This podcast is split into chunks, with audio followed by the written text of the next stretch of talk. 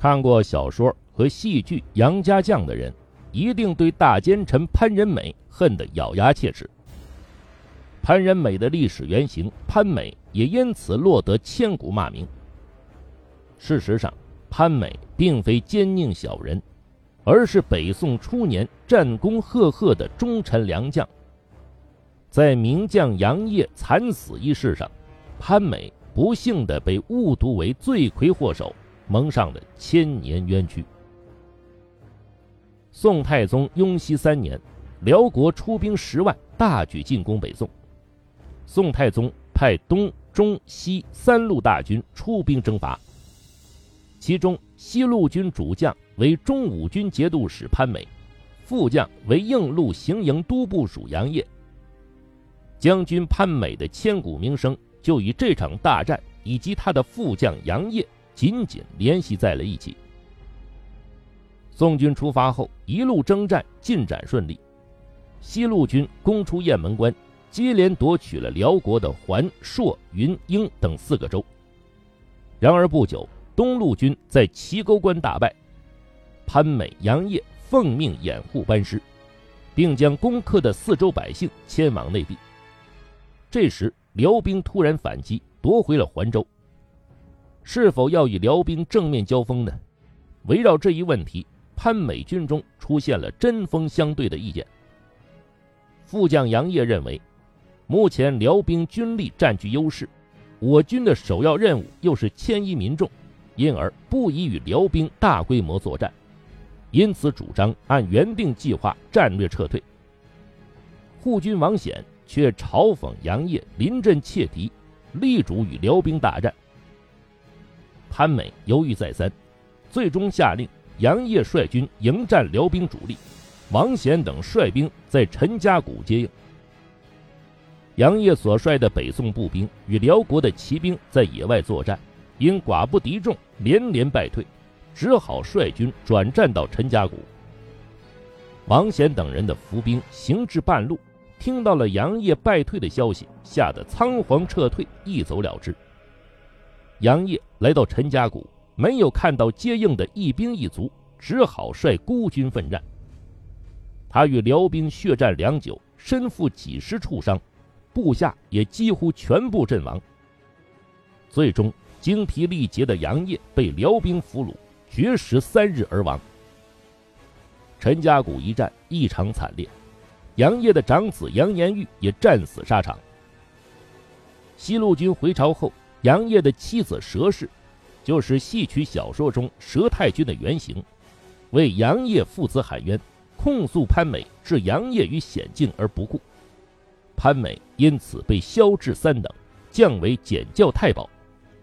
护军王显、刘文玉被撤职，发配充军。就这样，陈家谷血战成就了一名名垂千古的忠臣义士杨业。也留下了一个残害忠良的奸佞形象潘美。害死杨业的罪魁祸首是潘美吗？依据《宋史》看来，答案是否定的。作战前力主出战的人是王显，作战时临阵溃逃的也是王显。据记载，潘美起初基本站在杨业一边，也主张避敌。只是后来，王显、刘文玉坚决主战，潘美就没有坚持立场。当王显带兵撤退时，潘美还予以制止。后人多认为王显是个小人物，便将主要罪责推到了潘美身上。然而事实恰恰相反，王显名为随军护军，实为皇帝安插在军中的亲信。他有直接向皇帝汇报的特权，可以随时为朝廷提供军情。因此，潘美虽身为统帅，也不得不忌惮王显的势力。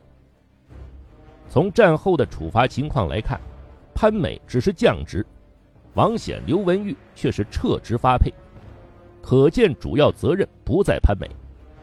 可以说，潘美虽有过失。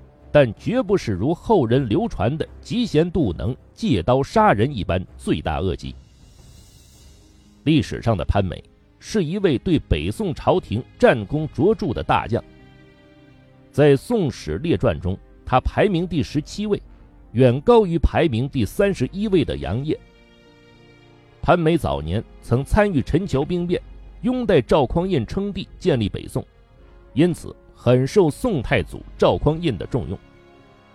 在宋太祖杯酒释兵权之后，只有潘美的兵权未被收回，可见宋太祖对他的信任之深。后来，潘美率军攻打南汉，立下汗马功劳。他在贺州假装撤退二十里，并以骑兵设伏，大败南汉军队。在韶州用强弩攻破南汉的象阵，击溃南汉主力军十几万。在广州又派兵夜晚纵火，烧毁敌营。趁乱急攻，终获大胜。几年后，潘美率军攻打南唐，与敌军交战近一年，最终消灭南唐。由此可见，潘美在北宋统一的过程中可谓战功赫赫。然而，由于戏说的广泛影响，许多人却曲解了这位忠臣良将。